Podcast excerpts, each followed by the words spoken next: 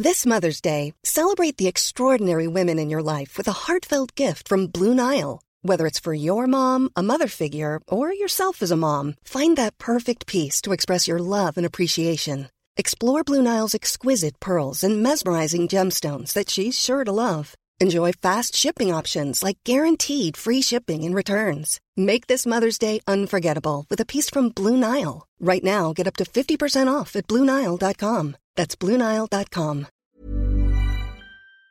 Salut à vous et bienvenue dans cet épisode bonus d'Histoire de succès. Je vous propose aujourd'hui un replay, le replay d'une discussion qu'on a pu avoir avec Caroline en live sur ma chaîne Twitch. D'ailleurs, je vous invite à venir me suivre et à découvrir cette plateforme. Vous pourrez trouver le, le lien dans les notes de cet épisode. On a eu avec Caroline une discussion euh, suite à un message Instagram. Enfin, vous entendrez, je vous raconte tout ça dans le replay. Et je trouvais intéressant de vous le proposer dans Histoire de succès parce qu'on parle tout simplement de création d'entreprise et de revente d'entreprise. Et je trouve que la discussion en tant que telle les prises de tête de Caroline sont vraiment pertinentes au sein de ce podcast. Donc voilà, je vous donne rendez-vous moi de mon côté jeudi pour un vrai épisode entre guillemets d'histoire de succès. Mais en attendant, je vous souhaite une bonne écoute avec euh, Caroline et je vous dis rendez-vous donc jeudi, mais également le lundi, le mercredi et le vendredi à 20h sur Twitch. Je fais des lives où je reçois des invités que je trouve moi trop canon quoi. Merci à vous.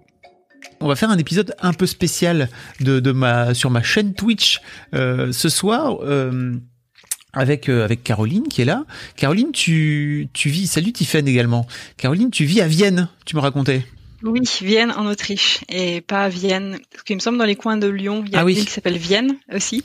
Euh, donc c'est Vienne en Autriche. Euh, tu as décidé de de la capitale de l'Autriche. Tu as décidé de partir là-bas il y a deux ans, c'est ça? C'est ça, ouais. 2000, euh, début 2019. Tu vas nous raconter un petit peu pourquoi. En fait, euh, à la base, si t'es si t'es dans mon live ce soir, c'est parce que t'as tu m'as envoyé. euh, alors je ne sais pas. Spammé. Je pense euh, 15 messages vocaux, un truc comme ça sur Instagram. Oui, une minute. Ouais, voilà. Le, euh, Les- Instagram, euh, très très très peu pratique. J'adore les longues notes vocales que les gens peuvent m'envoyer. Tu vois, avec des amis, on se fait ça, on s'envoie parfois des longues notes, on appelle ça des podcasts entre nous, mais euh, on fait ça parfois, on s'envoie des messages de 5, 10 minutes, mais c'est vrai que sur Insta, c'est ultra pénible parce que c'est limité à une minute.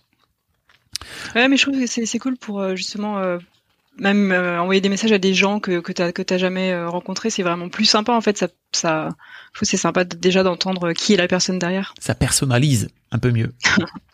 Euh, et, et en fait, tu m'as euh, tu, tu m'as intéressé parce que tu, tu m'as raconté un petit peu ton histoire, euh, en sachant que à la base, euh, tu avais publié un témoignage sur Mademoiselle il y a quelques années. Euh, Ouais. où tu racontais un peu ton histoire, on va on va y venir. Et euh, en fait, tu me tu me tu me racontais aussi et tu me demandais un petit peu comment ça se passait pour moi euh, l'après Mademoiselle. Si j'ai bien compris, t'as Mhm. écou- écouté mon t'as écouté mon écouté live, la, la, FAQ, la FAQ. Oui, Mhm. le, j'ai pas, j'étais pas au live, mais j'écoutais, tu l'as remis en podcast, donc voilà. Ouais, ouais. Ok. Et J'avais suivi entre temps, tu sais, le départ de Mademoiselle et tout, donc c'est un truc déjà que j'avais en tête. Et je m'étais dit qu'un jour je te contacterais dessus, euh, enfin à ce sujet. Ok. Et quand j'ai écouté la FAQ, je me suis dit bon, c'est le moment là de, Trop bien. T'as bien fait. Euh, et je me suis dit plutôt que, enfin, tu vois, d'abord, j'ai hésité. Je me suis dit, bah, peut-être que je vais moi aussi te répondre 15, euh, 15 messages vocaux et en fait, ça va être chiant. Euh, je me suis dit aussi qu'on pourrait très bien euh, avoir euh, avoir cette discussion en, en live euh, tous les deux. Alors, il faut que tu te décales un peu sur, euh, euh, voilà, un peu plus comme ça, Ah c'est mieux. Voilà, Ouais. par rapport à mon setup. Ok. euh, sinon, t'es plus cadré. Euh, donc ouais, et je, et je me disais qu'en fait ça pourrait être beaucoup plus sympa d'avoir cette euh, cette discussion en live, peut-être avec les gens du chat aussi, euh, que que de que de l'avoir juste nous, parce que Ouais, je, je, crois que si ça t'a chafouiné toi de ton côté et que ça me chafouine moi aussi aujourd'hui, euh, c'est peut-être que ça peut, peut-être que nos nos prises de tête et nos interrogations peuvent euh, peuvent aussi parler à d'autres quoi. Ouais. Est-ce que tu peux, euh, bah, peut-être déjà commencer par euh, par te présenter et raconter un petit peu ce que ce que ce que tu as fait dans la vie Ouais, alors j'ai l'impression qu'en fait tous les ans ou tous les deux trois ans, euh, c'est toujours plus loin à expliquer. J'ai l'impression qu'à chaque fois je passe par des les chemins biscornus en fait et euh, à chaque fois j'ai rajouté une étape un peu plus bizarre, un peu plus illogique. Donc euh, oui, donc c'est tout commence. Donc je viens de Bretagne, euh, de Loire-Atlantique plus précisément.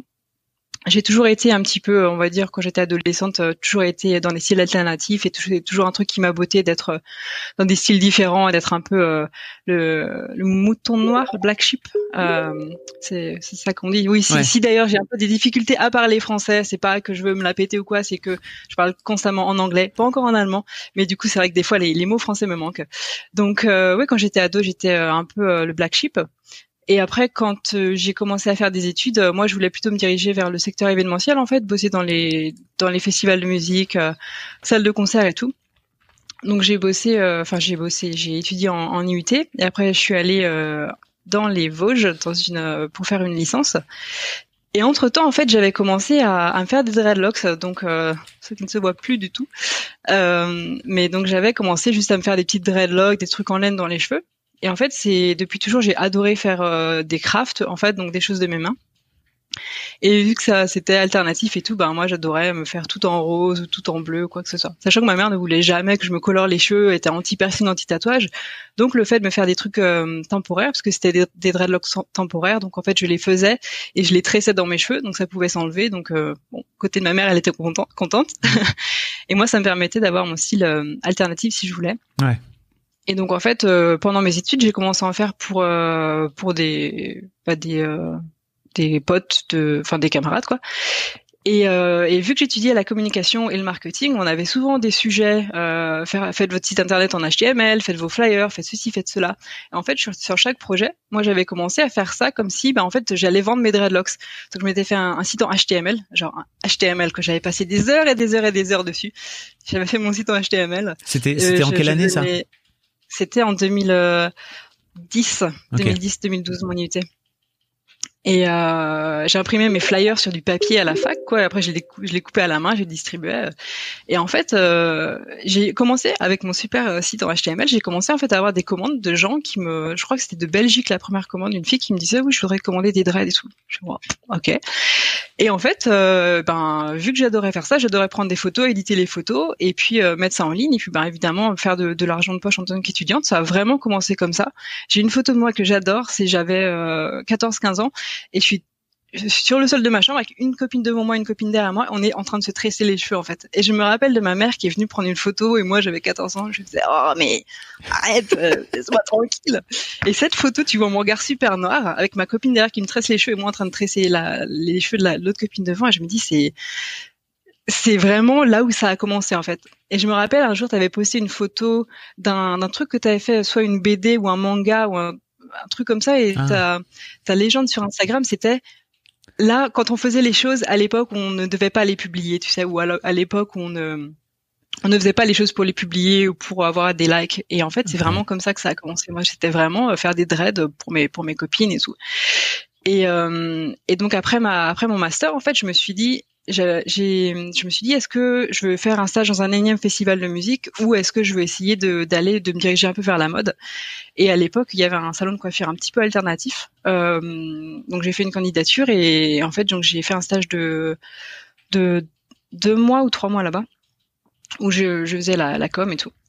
Et à l'issue de ce stage, en fait, il, le boss m'a proposé de me garder euh, pour euh, en fait faire un, un apprentissage parce qu'éventuellement moi la coiffure m'intéressait mais du coup il m'a dit je te prends pour un apprentissage donc j'avais je crois 23 ans et euh, et tu fais donc la coiffure enfin tu apprends la coiffure tu fais la com et tu fais les dreads donc bon si maintenant avec du recul Bon déjà, encore une fois, ma mère, elle a pas vraiment, tu vois, après faire un master de communication, elle est en apprentissage coiffure. Apprentissage coiffure en France, c'est pas super bien. Enfin, on a un peu l'idée des petites minettes de 16 ans, enfin, non, de, de oui 16 ans qui savent pas quoi faire dans leur vie.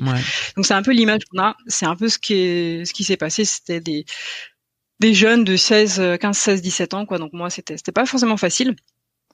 Euh, je me suis rendu compte que la coiffure ne me plaisait pas forcément. En fait, c'était vraiment les dreadlocks, faire faire les dreadlocks, les poser, vraiment rencontrer des gens aussi qui étaient plus alternatifs et tout. Et euh, bon, bah, j'ai appris à être humble aussi. Hein. C'est c'est pas facile euh, de, c'était pas pas facile comme comme situation.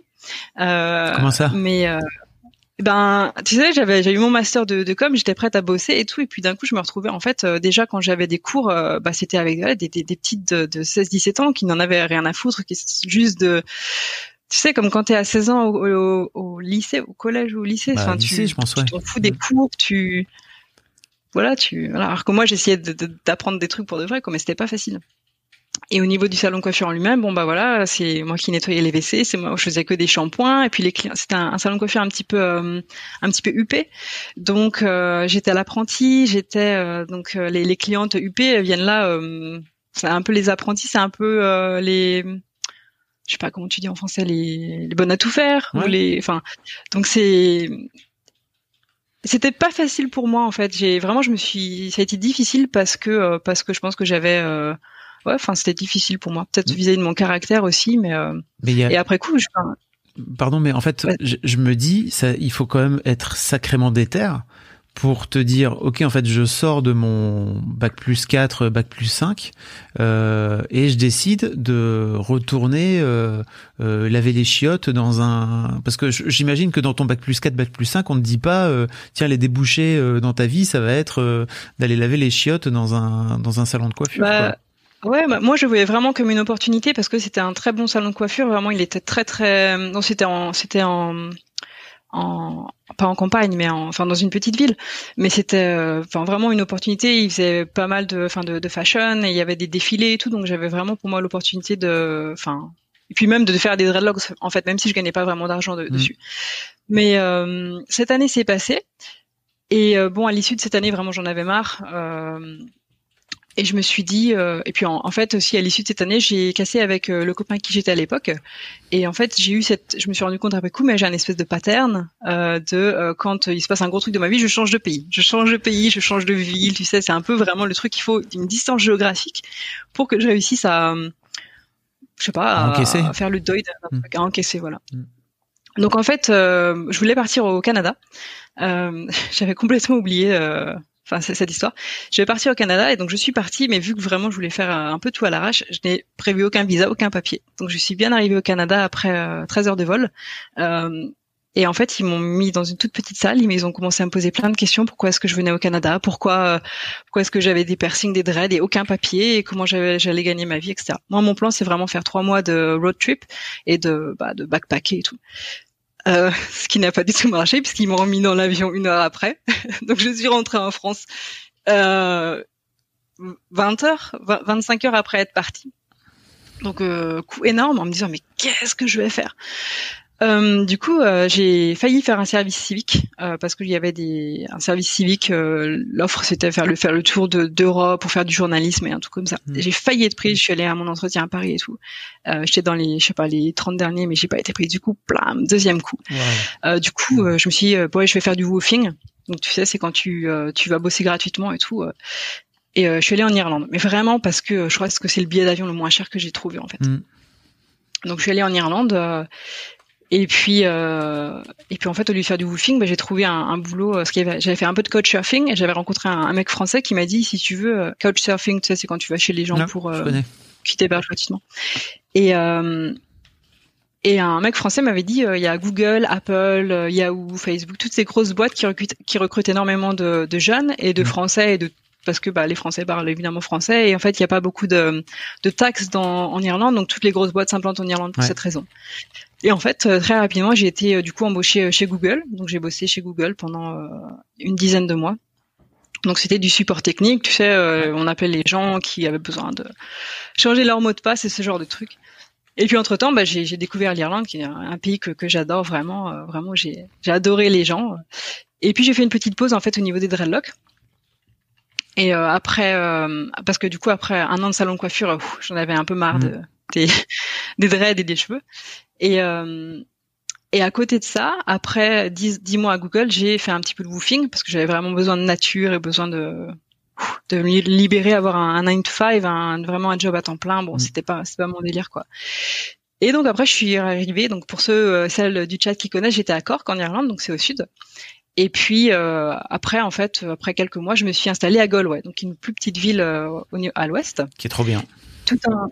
T'y allais Ouais, ouais, j'ai fait le tour de l'Irlande du Sud. Trop, trop cool. Ouais, c'est cool, Gaulois. Ouais.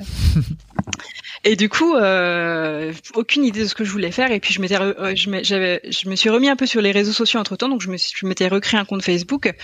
Et puis un jour comme ça, euh, il y a une fille qui, qui m'envoie un message. Euh, sur Facebook et euh, elle m'envoie un truc genre salut j'ai un je fais du tatouage et tout donc je pense qu'en fait c'était un peu sa façon de recruter des clients c'était elle des messages à tous les gens qui avaient l'air euh, avec des cheveux euh, colorés sur Facebook et puis en leur disant moi je fais des tatouages et je me rappelle euh, je me suis dit bah, moi je suis pas trop pas trop tatouage en fait mais je me suis dit, tiens, bah, je vais lui répondre parce que de toute façon, je suis à Galway, je connais personne. Donc, je, lui ai répondu. Et puis, la fille me dit, ouais, je vais bientôt ouvrir un salon de tatouage et tout. Je suis, ah, c'est marrant parce que moi, je fais des dreads et j'ai toujours rêvé d'ouvrir un salon de dread et tout. Et euh, elle fait, ah, faudrait trop qu'on se rencontre. Et en fait, bah, on s'est rencontrés. Et, euh, et puis, ouais, comme ça, on s'est dit, bah ouais, elle avait déjà trouvé un local. On s'est dit, bah ouais, on va ouvrir. Et moi, je m'étais dit, le jour où je vais ouvrir un salon de dread, il faut que je l'ouvre avec quelqu'un en fait pour avoir une partenaire ou un partenaire histoire de pas être toute seule pour avoir un peu plus de clients et puis bah partager le loyer et tout. Je vais être dans une ville éventuellement, enfin une ville qui qui va être euh, bien. Faut pas que je sois dans un, truc de campagne. Il faut que je sois dans une ville euh, soit touristique où il y ait des jeunes, etc. Et puis euh, je voulais avoir évidemment assez d'argent. Et j'avais gagné de l'argent à, à, Google. J'avais, je pense, mis de côté 6 8 000 euros, un truc comme ça, en moins d'un an. Donc c'était cool. J'avais, j'avais pas beaucoup dépensé, donc j'avais tous ces sous de côté. Et voilà qu'on ouvre un salon. Donc en Irlande, c'était très très simple parce que tout se fait beaucoup à l'arrache, ce qui fait qu'on s'est pas trop pris la tête. On a signé un papier et puis bah voilà, on avait notre salon. Euh, donc ça, tout ça, c'est résumé donc dans l'article. Je sais pas si tu l'as. Euh, non, mais je vais le mettre. et donc c'est à partir de ce moment-là en fait qu'il y a eu un euh, quelqu'un qui avait posté dans un dans un article de Mad si vous faites le job de vos rêves euh, partagez expliquez votre expérience etc donc moi j'avais dit bah c'était cool je vais je vais je vais poster ça parce que c'est c'est vraiment le fait le job de mes rêves que j'ai réussi à ouvrir un salon j'avais 25 ans il me semble et voilà. Et tout se passait plutôt bien. Euh, j'ai toujours été très très confiante en fait dans ma façon, enfin dans ma façon d'être et de, de, gérer les choses. Et en fait, on avait deux deux façons de de voir les choses avec Johanna, donc c'est la fille avec qui j'avais ouvert. Euh, deux façons de voir les choses assez différentes. Je pense que j'étais très bossy, j'étais très, très, entreprenante et très business parce que c'est vraiment parce que j'avais bossé en com et en marketing. Pour moi, je savais comment faire les choses et je voulais vraiment en fait euh, monter une, une marque. Et elle, c'était plus bon bah je viens, je fais du tatouage et puis euh, puis bye quoi. Donc en fait ça a un peu clashé parce que euh, bon bah évidemment nos, nos caractères allaient pas et puis bon c'était au final même ses clients venaient vraiment pour le tatouage et moi mes clients venaient pour les dreads et au final ils se mélangeaient pas trop donc c'était pas non plus super euh, super intéressant pour ça. Je pense qu'on peut faire une petite pause euh, association. Ouais, pardon. non mais je pense je pense qu'il faut qu'on fasse une petite pause association pour parler de comment faire pour bien s'associer. Ouais. Je pense que c'est un vrai vrai truc chez chez plein de jeunes euh, entrepreneurs, de moins jeunes d'ailleurs, mais souvent c'est un truc que dont tu que tu que tu prends un peu trop à la légère en fait quand tu démarres en disant bah c'est pas très grave en fait on, on se met ensemble, on monte on monte le business ensemble, mais en fait ça peut souvent amener dans des dans des situations qui sont euh, inextricables en fait où tu finis par bah, ne plus être d'accord. Comme tu dis c'est c'est non tu m'as dit ça avant qu'on démarre. Tu m'as dit c'est comme dans un couple et je suis tellement d'accord avec ça Faites un contrat. un contrat, faire un contrat, euh, c'est difficile parce que, enfin, nous on a, on l'a pas fait clairement. On parlait déjà de la tapisserie qu'on voulait faire avant de, enfin, on s'était dit bon, on partage tout par deux, tu vois, ce qui était logique parce que bon, voilà, on avait juste en gros un loyer et des factures. Mais la façon dont, euh, en gros, ça s'est terminé parce que déjà on, ça a commencé à chauffer entre nous. Vraiment, on voyait bien qu'on s'entendait plus. Et puis un jour, elle a trouvé euh, une vraiment une excuse euh, débile, un truc qui s'est passé euh, dans un des, enfin à côté. Et elle m'a dit euh, si tu, tu pars demain, sinon moi je dis au landlord que c'est toi qui as fait ça et tout. Enfin pardon, je dis au proprio que c'est toi qui as fait ça et Enfin, elle, elle était établie, elle avait un enfant, elle me dit, moi, je veux pas risquer ma vie parce que quelqu'un a trouvé de la weed dans les, dans les WC. Elle fait, je veux dire que c'est toi et ton copain. Et si c'est, et, et vous partez, quoi. Et en fait, d'un côté, ça m'a un peu soulagée parce que je me dis bon, bah au moins je pars. J'ai réussi à casser le contrat avec le proprio et à partir sans un peu un peu comme une voleuse que c'était horrible. Je me rappelle avec un, enfin c'était vraiment dur quoi. Et, euh, et ça c'était deux semaines après que l'article dans, dans Mad euh, soit paru, un truc comme ça. Donc c'est marrant parce que l'article s'est fini de façon assez positive et deux semaines après c'était tout s'était cassé la figure. Mais Plus ou euh, moins la vie d'entrepreneur hein, d'ailleurs. C'est-à-dire que tu passes par des très hauts, des très bas euh, tout le temps. Ah quoi. Mais euh, comme tu dis, un très très important de, de bien se, de savoir s'entourer et puis en fait de faire confiance avec les gens à qui t'es, mais en fait vraiment passer par le par le papier, faire des contrats. un truc qui m'avait que j'avais lu bah, après coup, c'est vraiment écrivez la façon dont si vous avez besoin de sortir en fait de votre entreprise, que vous êtes avec un partenaire, vous avez besoin de sortir, mettez clairement les la façon dont vous voulez sortir. Est-ce que vous voulez sortir et reprendre votre part? Est-ce que vous voulez sortir et euh, euh, ben laisser tous les papiers à l'autre personne? Est-ce que vous voulez partir et récupérer des meubles dans, dans le salon? Parce que moi, il y avait des meubles que j'adorais, que j'avais payé très cher et que je voulais récupérer en fait. Euh, comment est-ce que vous qui garde le logo, qui garde le nom? Enfin ça, c'était des questions. La fin, ça s'est terminé de façon tellement abrupte, c'était horrible. J'avais un niveau de stress qui était euh, hyper hyper haut. Et, euh, mais on a tendance à euh. ouais. on a tendance à pas vraiment euh, y réfléchir quand on se lance parce qu'on pense pas forcément au scénario du pire et c'est un peu normal en fait mais c'est vrai que ça c'est un truc que que t'apprends une fois que tu une fois que tu fais l'erreur après tu le fais plus quoi tu le fais plus la deuxième fois euh, en fait c'est ce que tu décris là je sais pas trop comment ça si ça s'appelle comment ça s'appelle en Irlande mais en France ça s'appelle un pacte d'associés où effectivement en fait mhm. tu décides tu mets tout dedans tout ce que tu peux faire et bah tu vois typiquement avec mon avec mon associé, on n'avait pas, on n'avait pas fait de pacte, lui et moi. Et euh, bah, quand il est mort, de façon très soudaine comme ça, en fait, euh, il n'y avait pas de, on n'avait pas mis ça sur le papier noir sur blanc en fait. Et euh, en fait, heureusement que j'ai eu la possibilité de pouvoir racheter ses parts à ses à ses enfants et que ses enfants ils étaient très cool avec tout ça, tu vois. Mais ça aurait pu vraiment partir en sucette en fait à ce moment-là. Et mais c'est sûr que tu, c'est sûr que tu fais pas très attention. Bonjour les gens qui viennent d'arriver sur le chat. Salut à vous. donc voilà, donc tu quittes euh, un peu comme une voleuse. J'imagine que c'est pas forcément euh, euh, évident de te dire bah ok j'ai investi énormément de, de temps, d'argent, d'énergie dans cet endroit et tu, tu dois partir du jour au lendemain. Ça doit être bah, c'était très dur, hein. c'était vraiment un, deuil. Enfin, là vraiment, ça fait longtemps que euh, c'est vraiment derrière moi, quoi. Donc, euh, mais pendant facilement un ou deux ans, vraiment, j'avais des des pulsions d'anxiété à moitié de ces rien que rien que de me balader dans la rue. Euh, du, enfin, j'ai évité pendant très très longtemps Gaulois, j'habitais en périphérie. Et puis même les réseaux sociaux de cette personne, les, ça me ça me trigger, ça me triggerait, je sais plus comment tu dis en français, mais ça me Vraiment, et je pense que c'est à ce moment-là que j'ai découvert l'anxiété. En fait, oui, d'ailleurs, c'est à ce moment-là que j'ai découvert l'anxiété. Je me rappelle où, sur vraiment sur la fin, j'allais au, shop le matin et je sentais une boule au ventre qui me rappelait les boules au ventre de l'école quand j'étais enfant ou ado, tu sais. Et là, je me suis dit, waouh, c'est et c'est là à partir de ce moment-là où je me suis redit, euh, ok, en fait, je, je, crois que je sais ce que c'est l'anxiété dont tout le monde parle maintenant. Et en gros, euh, bah j'ai donc j'ai déménagé en périphérie. J'ai euh, bon, il n'y a pas eu de drama public, il me semble. Enfin, il me semble que euh, du coup j'étais beaucoup moins sur les, réseaux sociaux, mais il n'y a pas eu de, drama public ni de son côté ni du mien. Et puis je pense qu'au niveau de ça, c'était il n'y a pas eu trop de contact après, donc ça, ça allait. Et en gros, quelques mois après, j'ai redéménagé sur Cork, qui était vraiment ma ville de prédilection. Et puis quelques mois après encore, j'ai dû commencer à regarder en fait sur le site d'annonces un peu par hasard. Tiens, si je regardais s'il y a des, des locaux en fait, euh, des locaux, euh, des propriétés quoi à louer. Par hasard? Par hasard. tu sais, c'est le genre de truc que tu te dis, moi je le fais innocemment, mais tu sais très très très très très bien que au fond de ta tête, tu le fais pour une raison. Bien sûr. C'était très clair pour moi, je me, je me le cachais. Et en fait, j'ai trouvé donc un, local euh, où je suis allée visiter. Je me rappelle le jour où je l'ai visité. J'ai regardé par la fenêtre et c'était un ancien magasin d'informatique, donc il était tout en long. Euh, avec des, des, étagères partout. Et en fait, j'ai appelé le mec de l'agence. Je fais, bon, en fait, je voudrais annuler parce que c'est ça me ça me correspond pas du tout. Et puis le mec me dit, bah, attendez, je suis sur la route, je vous fais au moins visiter.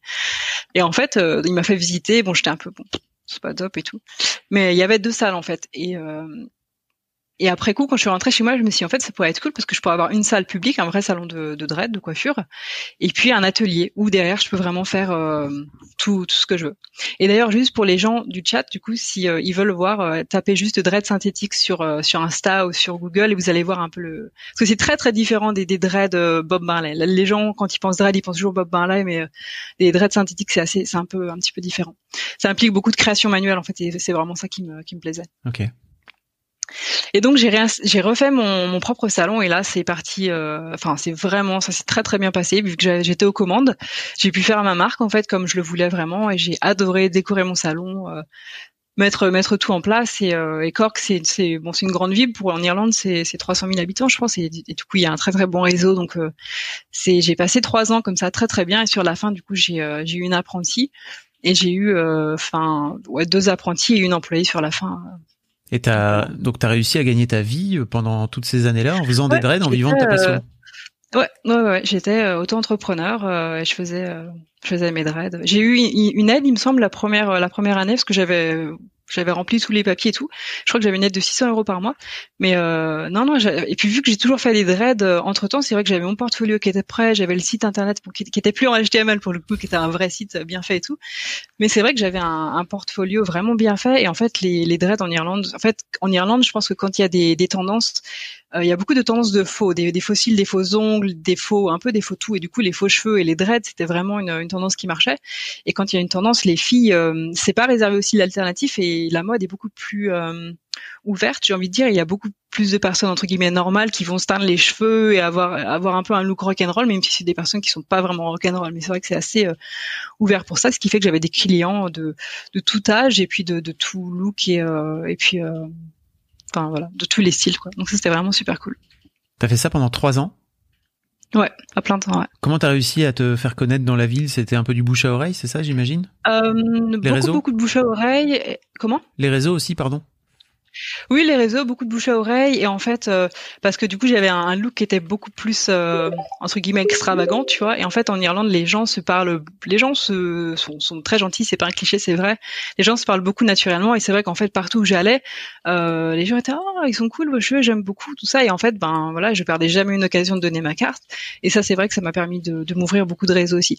Mais euh, le bouche à oreille et le fait qu'il y avait il y avait pas vraiment de, de personnes qui faisaient des dreads à l'époque et maintenant il y a peut-être un ou deux magasins. Euh, mais sinon, un espace, un vrai, un vrai dreadlock shop, ça c'était assez rare. Et en fait, je pense que ça a commencé à se développer, mais je sais qu'à l'époque, quand j'avais commencé en 2000, 2010, quoi, il y a quasiment 10 ans, euh, les dreadlock shops, ça n'existait pas. C'était vraiment euh, très très très très niche. Ok, t'as fait ça pendant trois ans? Comment ça se 10 ans et trois ans en vrai full time. Enfin, quand j'avais mon shop, c'est trois ans quoi. Hmm. Euh, full time, full time. Et sinon, bah, si vraiment on part du moment où j'ai commencé à faire ça sur mon lit, ça faisait dix ans, quoi. C'est ouf. Et c'était un, vraiment un side project quand j'ai commencé. C'était vraiment un truc de hobby de faire ça pour moi et puis après pour les copines et puis après en tant qu'étudiante, bah, juste pour gagner un peu d'argent. Et puis euh, après c'est, c'est devenu mon, tu sais un peu comme toi et tes, pro, et tes podcasts. En ce moment c'est un peu ton le truc que tu fais. Tu, tu dis pas c'est mon full time job, c'est tu dis bah c'est le truc que je fais. moi les dreads c'est toujours le truc que je faisais quoi. Là où t'en as qui vont faire de la musique ou de la photo, moi c'était les, les dreads. Et t'as réussi à en, à en faire ta, en faire ton métier quoi. Et ça c'est ouf. Ouais ouais ouais. Euh, qu'est-ce que tu qu'est-ce que tu disais à, à la petite Caroline de 14 ans euh, qui était en train de regarder mal sa mère qui était en train de la prendre en photo? Ah mais je me rappelle, je me rappelle de deux choses. La première, c'est un jour je faisais ça sur mon lit et ma mère me disant, oh parce que je, lui disais probablement, oh laisse-moi, je suis occupée, elle me dit oh t'es dread, tu vas pas faire ça plus de six mois et tout. je me rappelle clairement qu'elle m'a dit ça. Et la deuxième chose, je me rappelle quand j'étais petite, je me rappelle, je disais à ma mère, est-ce que, est-ce que j'habitais dans une, j'habite dans, j'habitais pardon dans une ville très très balnéaire sur la côte? Il y avait un marché avec tous les, les, Parisiens qui venaient du coup pour acheter leurs petits euh, trucs du marché. Et j'avais dit à ma mère, est-ce qu'on peut acheter une, euh, un stand? Comme ça, je vais aller vendre mes petits bijoux en perles. Et très très tôt, j'avais cette envie de faire des choses de mes mains et, de les vendre. Ça, c'est un, des souvenirs les plus, les plus anciens que, que je me rappelle. Et ça devient d'où, tu penses? Aucune idée. J'ai toujours été très créative au sens terme, vraiment. Tu sais, faire des des bijoux, des petits trucs euh, de, de pacotille avec les rouleaux de, de papier toilette quand j'avais 10 ans, faire des porte-crayons, faire des cendriers en argile. Enfin, j'ai toujours, euh, toujours, toujours fait ça. Mais tu voulais aussi gagner de l'argent avec, ce qui est pas forcément, eh euh, ça, va pas forcément avec. non, je sais pas d'où ça vient parce que mes parents travaillent dans le milieu hospitalier. Euh, je pense pas qu'il y ait d'entrepreneurs dans la famille, donc j'ai aucune idée d'où ça vient. Mais j'ai toujours eu ce truc de je vais faire des trucs jolis et je vais les vendre aux gens qui veulent et je vais gagner de l'argent comme ça. T'as pas, pas souvenir d'un déclic comme ça Tu t'es dit ah c'est possible. Non, à part cette histoire de marché où je me disais, bah, je mm. faisais plein de petits bijoux en perles et puis euh, et je me disais, je pense que les, les centres du marché très colorés avec plein de trucs qui ressemblent à des, des fois c'est ça venait de Chine probablement, mais souvent c'est des choses faites à la main et je sais pas, ça devait me plaire. Ok. Est-ce que t'es allé vendre tes dreads euh, quand quand t'étais ado, t'es allé vendre tes dreads sur le marché ou pas? Euh, Non, mais bah du coup les en 2016 et 17, 18, j'ai fait des festivals et là c'est par contre c'est vachement bien. Euh, niveau financier, c'est ça rapporte énormément d'argent, euh, c'est énormément de boulot, mais euh, c'était euh, hyper hyper bien pour finir du coup sur en, en, beauté. Il y a Foncé sur le chat qui dit je trouve ça tellement courageux. Je suis d'accord avec toi. Hein. C'est bah c'est ouais c'est vrai vrai que j'ai jamais trop réfléchi que ça a toujours été le, truc que je faisais sur le côté en fait. Enfin le je pense c'est ça en fait. C'est ça m'a donné euh, le courage de me lancer parce que je me dis, bah, en fait, j'ai pas à apprendre quelque chose de nouveau, je sais et j'ai confiance en, moi au niveau de ce que je fais au niveau des dreadlocks. Euh, mais je pense que je me suis, ouais, je sais pas, j'ai je pense qu'il faut pas trop réfléchir des fois avant de se lancer, euh, parce qu'évidemment, si j'avais écouté, les gens, enfin même tout le temps, mais de tout au long de ma carrière, les gens, quand je leur disais je fais les dreadlocks, en fait, les gens ne m'ont jamais pris au sérieux, mais jamais. Et en fait, j'ai fini par tourner ça en disant, euh, bah, j'ai un, surtout quand j'avais mon, shop, du coup, c'était beaucoup plus facile à dire de dire oui, bah j'ai un, j'ai un salon en ville en fait. Et mais les gens, ils ont jamais considéré que ce que je faisais c'était un business, qu'il y avait euh, des, de la réflexion derrière, qu'il y avait une mise en place, qu'il y avait pas des stratégies, qu'il y avait etc. Les gens, c'est toujours ah, t'es, un jour on me l'a dit, ah, tu, tu es sur ton sofa toute la journée en train de fumer des joints. Jamais. Non, j'ai un business. J'ai un business. C'est c'est c'est. C'est pas la meilleure façon de faire tourner son business. Hein. Non. Mais ça, c'est toujours, été un petit peu euh, entre les blagues, euh, les blagues douteuses. Tu sais, ah bah tu vas m'en faire. Euh, tu sais, quelqu'un, quelqu'un qui a, qui a pas de cheveux, tu sais, ça j'ai eu toutes les blagues hein, où les gens qui font ah tu tu fais des dreads, mais tu fais ouais avec tous les poils. Enfin, les nombres de blagues que j'ai eu, vraiment vraiment douteux, hein, très très. très Et j'allais te demander justement, qu'est-ce que ta mère, euh, quand euh, tu finis par euh, lancer ton business et que tu as ton propre salon et que ça fait trois ans que tu es en train d'en vivre, qu'est-ce qu'elle en dit, ta mère, donc presque ah dix ans bah, plus tard? ah bah ils sont venus me voir et puis ils étaient contents. Ils m'avaient ramené des, des, meubles, des beaux meubles de la maison qu'ils avaient pour m'aider à meubler un petit peu mon, mon shop. Ils avaient, ils m'avaient aidé à mettre quelques miroirs et tout. Non, très fier et puis très content de, de me voir évoluer. Donc euh, ouais. Tu en as jamais, tu en as jamais reparlé à ta mère? Si, j'ai dû euh, un petit peu, mais c'est vrai que dernièrement, du coup là, j'ai un, on en parlera plus tard, mais j'ai un mm. vrai boulot d'employé. Et j'étais un peu en crise dernièrement, et euh, du coup, je parlais de ça avec elle, et puis elle me dit, oh, tu sais, de toute façon, un boulot, un boulot, c'est pour gagner de l'argent, c'est ce qu'il faut que tu fasses. Nan, à côté, c'est pas très important. Et je dis, mais comment tu peux me dire ça? Tu sais que je suis, je veux vivre de, de, de, ma passion et tout. Et puis elle me disait, non, non, le, faut que tu aies un boulot. De toute façon, faut que tu gagnes de l'argent.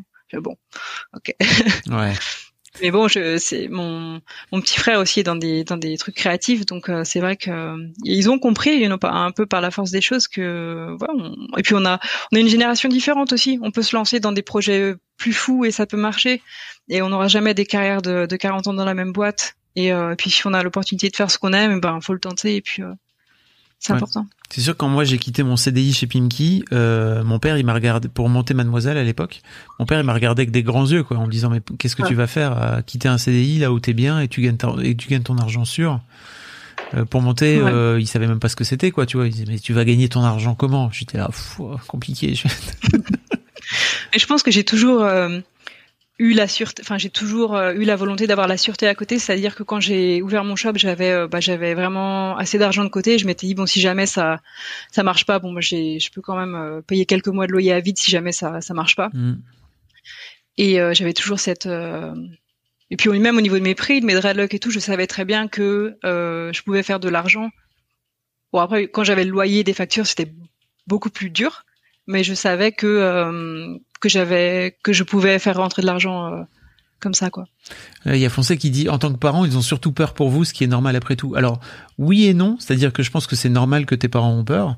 Enfin, en tout cas, je, vu, vu, comme euh, je pense qu'on a à peu près le même parcours. Euh, après, pour moi, l'un des trucs qui est très important quand tu lances ta boîte, c'est de surtout pas te laisser influencer par euh, par le regard des autres, en fait, parce que les gens systématiquement, en tout cas la plupart des gens, pas tout le monde, mais la plupart des gens ont tendance à projeter leur propre peur sur toi. C'est clair.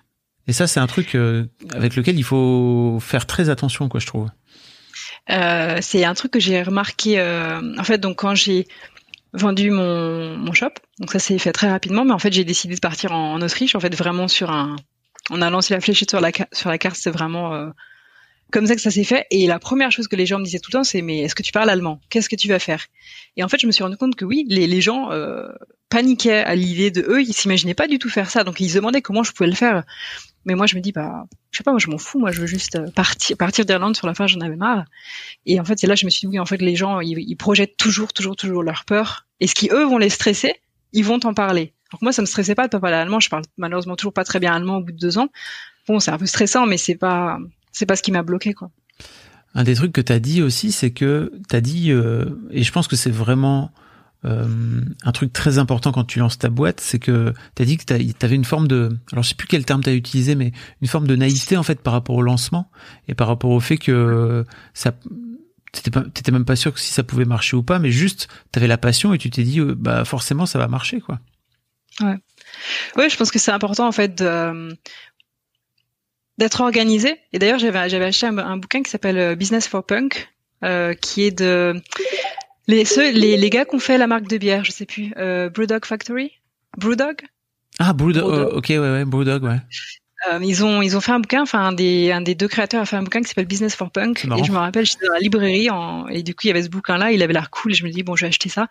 Et c'était un, bouquin euh, très très bien pour justement en fait euh, apprendre à monter un business sans se prendre la tête à faire des business plans et des enfin des toute la paperasse qu'il faut quoi. Je suis pas hyper organisée. Ouais. Je fais confiance à l'organisation mais je, je, suis pas une personne qui fait des papiers, qui fait qui réfléchit euh, sur un plan euh, à un long terme et tout quoi. Je savais que mon, mon truc de dread, je voulais Flexibility is great. That's why there's yoga. Flexibility for your insurance coverage is great too. That's why there's United Healthcare Insurance Plans. Underwritten by Golden Rule Insurance Company, United Healthcare Insurance Plans offer flexible, budget friendly coverage for medical, vision, dental, and more. One of these plans may be right for you if you're, say, between jobs, coming off your parents' plan, turning a side hustle into a full hustle, or even missed open enrollment. Want more flexibility? Find out more about United Healthcare Insurance Plans at uh1.com. Je savais que je voulais le faire et que je voulais le mener à, à terme, mais bon, j'avais pas forcément de fait de plan euh, pour faire ça jusqu'à la fin de ma vie, quoi. Ok. Donc euh, Business for Punk, c'est de James Watt. Si vous voulez, si vous voulez chercher, euh, je vous. Très très bon livre que voilà. je conseille aux gens qui en fait ont envie de se lancer dans un même, t'étais pas obligé d'avoir euh, oui. l'idée d'un business et de, de, savoir exactement ce que tu veux faire, mais c'est un, un bouquin qui décomplexe un peu, je trouve. Et puis t'es pas obligé d'avoir un, un, business alternatif. Exactement, oui, c'est ça. C'est plus for punk, c'est plus l'idée de. Euh, Sort, pas sortir du cadre, c'est ça? Exactement. Ouais. Ok, pardon, je t'ai coupé. Donc après trois ans, pour finir, après ouais. trois ans euh, dans ce dans ce shop, j'ai vraiment donc c'était en 2018. J'ai eu l'impression que la boucle était bouclée dans le sens où mon, mon, magasin, vraiment, mon shop était très très joli. Enfin, les gens ils rentraient dedans, il était fini. En fait, j'avais fini euh, toutes mes peintures, tous mes meubles. Vraiment, j'avais plus d'addition à faire pour moi. J'avais mon apprenti qui était prête à bosser. Je venais de prendre une autre apprentie et j'avais donc une, une fille qui faisait des dreadlocks sur Cork. En fait, avant que euh, quand j'ai commencé à avoir à avoir trop de boulot, je l'ai contactée. Je lui ai dit bah voilà. Euh, si tu veux, tu peux venir bosser avec moi, etc. Et puis on a mis en place un système. Elle était, euh, il me semble, si je me rappelle, moitié euh, auto-entrepreneur, moitié bosser avec moi. Et quand euh, l'année 2018, donc on a fait les festivals en Irlande, et puis je finissais avec un show sur Londres en septembre, il me semble. Donc mon août, septembre, octobre, un truc comme ça, les mois étaient assez assez busy. Et quand on a fini avec le festival, euh, avec le, le, fashion show sur Londres, en fait, je suis rentrée, euh, je suis rentrée et j'étais exténuée. Je me suis dit ça y est, je peux finir l'année tranquille parce que euh, tous les événements sont passés. on a, on a, on a fait assez d'argent. J'ai fait mon, mon gros truc sur Londres et tout. Et je pense que la, la pression est retombée. Et je pense que deux semaines après ou un truc comme ça, j'ai eu ce, ce, ce, truc de me dire, je crois que j'en ai un peu marre en fait. Et c'est dur, c'est c'est pas facile encore une fois d'avoir ce genre de pensée parce que euh, tout n'était pas rose le temps, même si j'ai adoré être auto-entrepreneur, évidemment, il y a des jours, euh, bah, t'en as marre. Et vraiment, ça te fait te poser des questions parce que tu te dis, mais attends, c'est ce que j'aime faire. Si j'arrête ça demain, je n'ai rien d'autre. Qu'est-ce que j'aime faire à part, enfin, j'aime plein de trucs, mais je me dis, je, je vais pas retourner dans un, dans un, un boulot normal et tout. Et je me rappelle très très bien de ce jour, je crois que c'était un jeudi soir, je me suis assise sur mon lit et j'ai tapé How to quit your business sur Google. Et je me suis trouvée tellement bête de me poser cette question et de la taper sur Google, c'est vraiment, tu sais, quand tu sais pas quoi faire et que tu as une question, tu, tu tapes la question sur Google, mm. quand, comme quand tu écris « que faire quand je m'ennuie » sur Google. Là, j'ai tapé cette question en me disant, mais qu'est-ce que je fais? Et en fait, euh, j'ai lu bah, plein de témoignages de, de, gens qui en parlaient, euh, comment tu quittes euh, ton, le business que tu as créé? Et en fait, euh, pour beaucoup de gens, ça peut sembler facile de se dire, bah, tu vends, mais déjà, je savais même pas que je pouvais vendre, en fait. C'était un truc... Euh, ça m'était pas passé par la tête et je m'étais dit mais qui va acheter mon business de dread, tu vois? Et puis en fait se dire mais comment tu quittes? Qu'est-ce qu'il faut faire? T'as as créé quelque chose? T'as as une grosse demande? Parce que t'as énormément de gens qui veulent ce que t'as. T'as des employés. T'as un endroit super beau que t'as créé et là tu veux tout arrêter. Ben qu'est-ce que tu fais en fait? Donc c'est pas facile. Pourquoi pourquoi euh, tu pourquoi tu vas arrêter au fond? Avec le recul ben, euh, bah, je pense que la boucle était bouclée. Hmm. Euh, il, y avait, il y avait des listes de des gens qui disaient euh, il est temps d'arrêter votre business quand vous physiquement vous ne pouvez plus, mentalement vous ne pouvez plus, si vous êtes banque, euh, si vous n'avez plus d'argent, Hmm. etc. Je pense que mentalement ça commençait à être, euh, à être dur parce qu'en fait euh, bon euh, je commençais à un peu en avoir marre. Le fait d'avoir des employés ça devenait dur aussi parce qu'en fait euh, c'est dur quoi. Faut gérer ces personnes là. Faut en plus on s'en- on s'entendait très bien mais du coup faut parler d'argent tout le temps. Faut enfin c'était pas facile. Et physiquement aussi, en fait, à, force de faire des dreads, je pense un peu comme les coiffeurs, ce, ce- cette partie-là du bras euh, devenait euh, devenait euh, douloureuse. Et puis euh, et puis ouais, enfin les réseaux aussi, les réseaux étaient étaient trop, ça devenait trop, tu sais, Facebook, Instagram. Même si j'adorais faire ça, en fait, il y avait des fois où j'avais envie de de plus être présente sur les réseaux, mais en fait, bah quand t'as ton business, il faut être présente sur les réseaux. Et c'est vrai que j'avais envie de, de faire un break de ça aussi, quoi. Et puis même en général, bah, faire un break, ne plus avoir à penser à ce business tout le temps, puisque même si c'était ce que j'adorais, au bout d'un moment, bah il faut, euh, t'as envie de penser à autre chose, quand t'as envie de prendre des vacances, t'as envie de, de de faire un break et de Et donc tu prends cette décision de quitter ta, de, de, de quit your business, de, de revendre ton business. Ouais, euh, un très très très bon ami à moi euh, m'a dit euh, pourquoi tu n'essayes pas de le vendre? Et en fait, je connaissais une, une dame africaine qui avait un salon de coiffure euh, dans, dans le coin, qui m'avait un petit peu hébergé quand j'avais besoin d'un endroit pour faire les dreads, et qui aimait bien ce que je faisais, etc. Et donc en fait, euh, très très rapidement, j'ai en un mois en fait, j'ai réussi à établir un dossier de vente. Donc en fait, en un mois, vraiment la décision s'est prise. C'était en en septembre, j'ai commencé à avoir ça. Je pense qu'en octobre, j'ai fait un, petit dossier quoi, de, de 4-5 pages sur euh, sur Word euh, pourquoi est-ce que comment pourquoi faut acheter mon business tu vois, pour, pourquoi est-ce que euh, tu vas faire de l'argent avec ça et pourquoi est-ce qu'il faut quoi? Enfin, pourquoi euh, pourquoi je le vends et, et, donc ouais elle l'a annoncé à mes employés à mes clients enfin et puis en même temps j'étais hyper super super excitée. Enfin pas excitée mais excited. Euh, parce que du coup avec mon, mon copain donc qui est polonais on s'est dit bah on va déménager ensemble on va partir d'Irlande. Ça faisait cinq ans. Une des raisons aussi c'était l'Irlande. Euh, s'il y a des gens du chat qui connaissent euh, vivre en Irlande donc c'est très gris très pluvieux il n'y a pas il a pas beaucoup de saisons en fait ce qui fait que c'est toute l'année c'est un peu une même ligne ce qui fait que c'est difficile au niveau du temps en fait. On s'en rend pas compte mais les saisons ça ça rythme hein, c'est c'est bête à dire mais quand on vit en saison pendant cinq ans il y a pas vraiment d'été il y a pas vraiment d'hiver il y a pas vraiment de c'est un peu un peu toujours la même chose.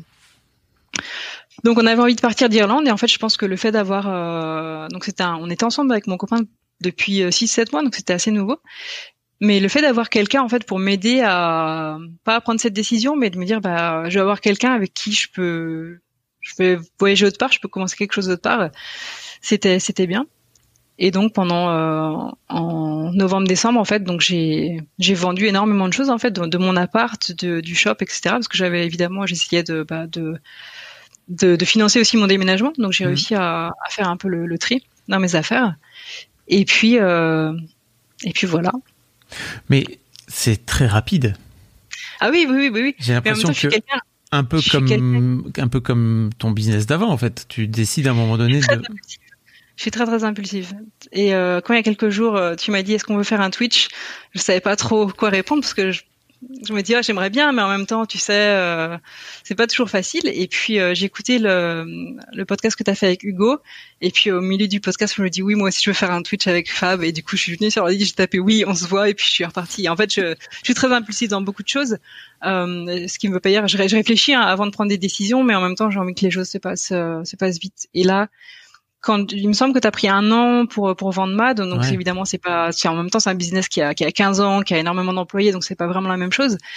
Mais euh, non, moi j'avais besoin que ça se fasse vite en fait. euh, et j'avais quelqu'un qui était euh, prête. euh, donc après, euh, je l'ai vendu euh, 10 000 euros. Donc je sais pas si c'est cher, pas cher. J'ai vraiment eu de la difficulté aussi à établir un prix sur euh, sur un business. C'est un truc qui c'est très très dur à faire, je pense, parce que j'avais pas ma tête dans les comptes tout le temps. Donc je savais que c'est un, un business qui qui rapportait de l'argent, mais bon, c'était pas non plus.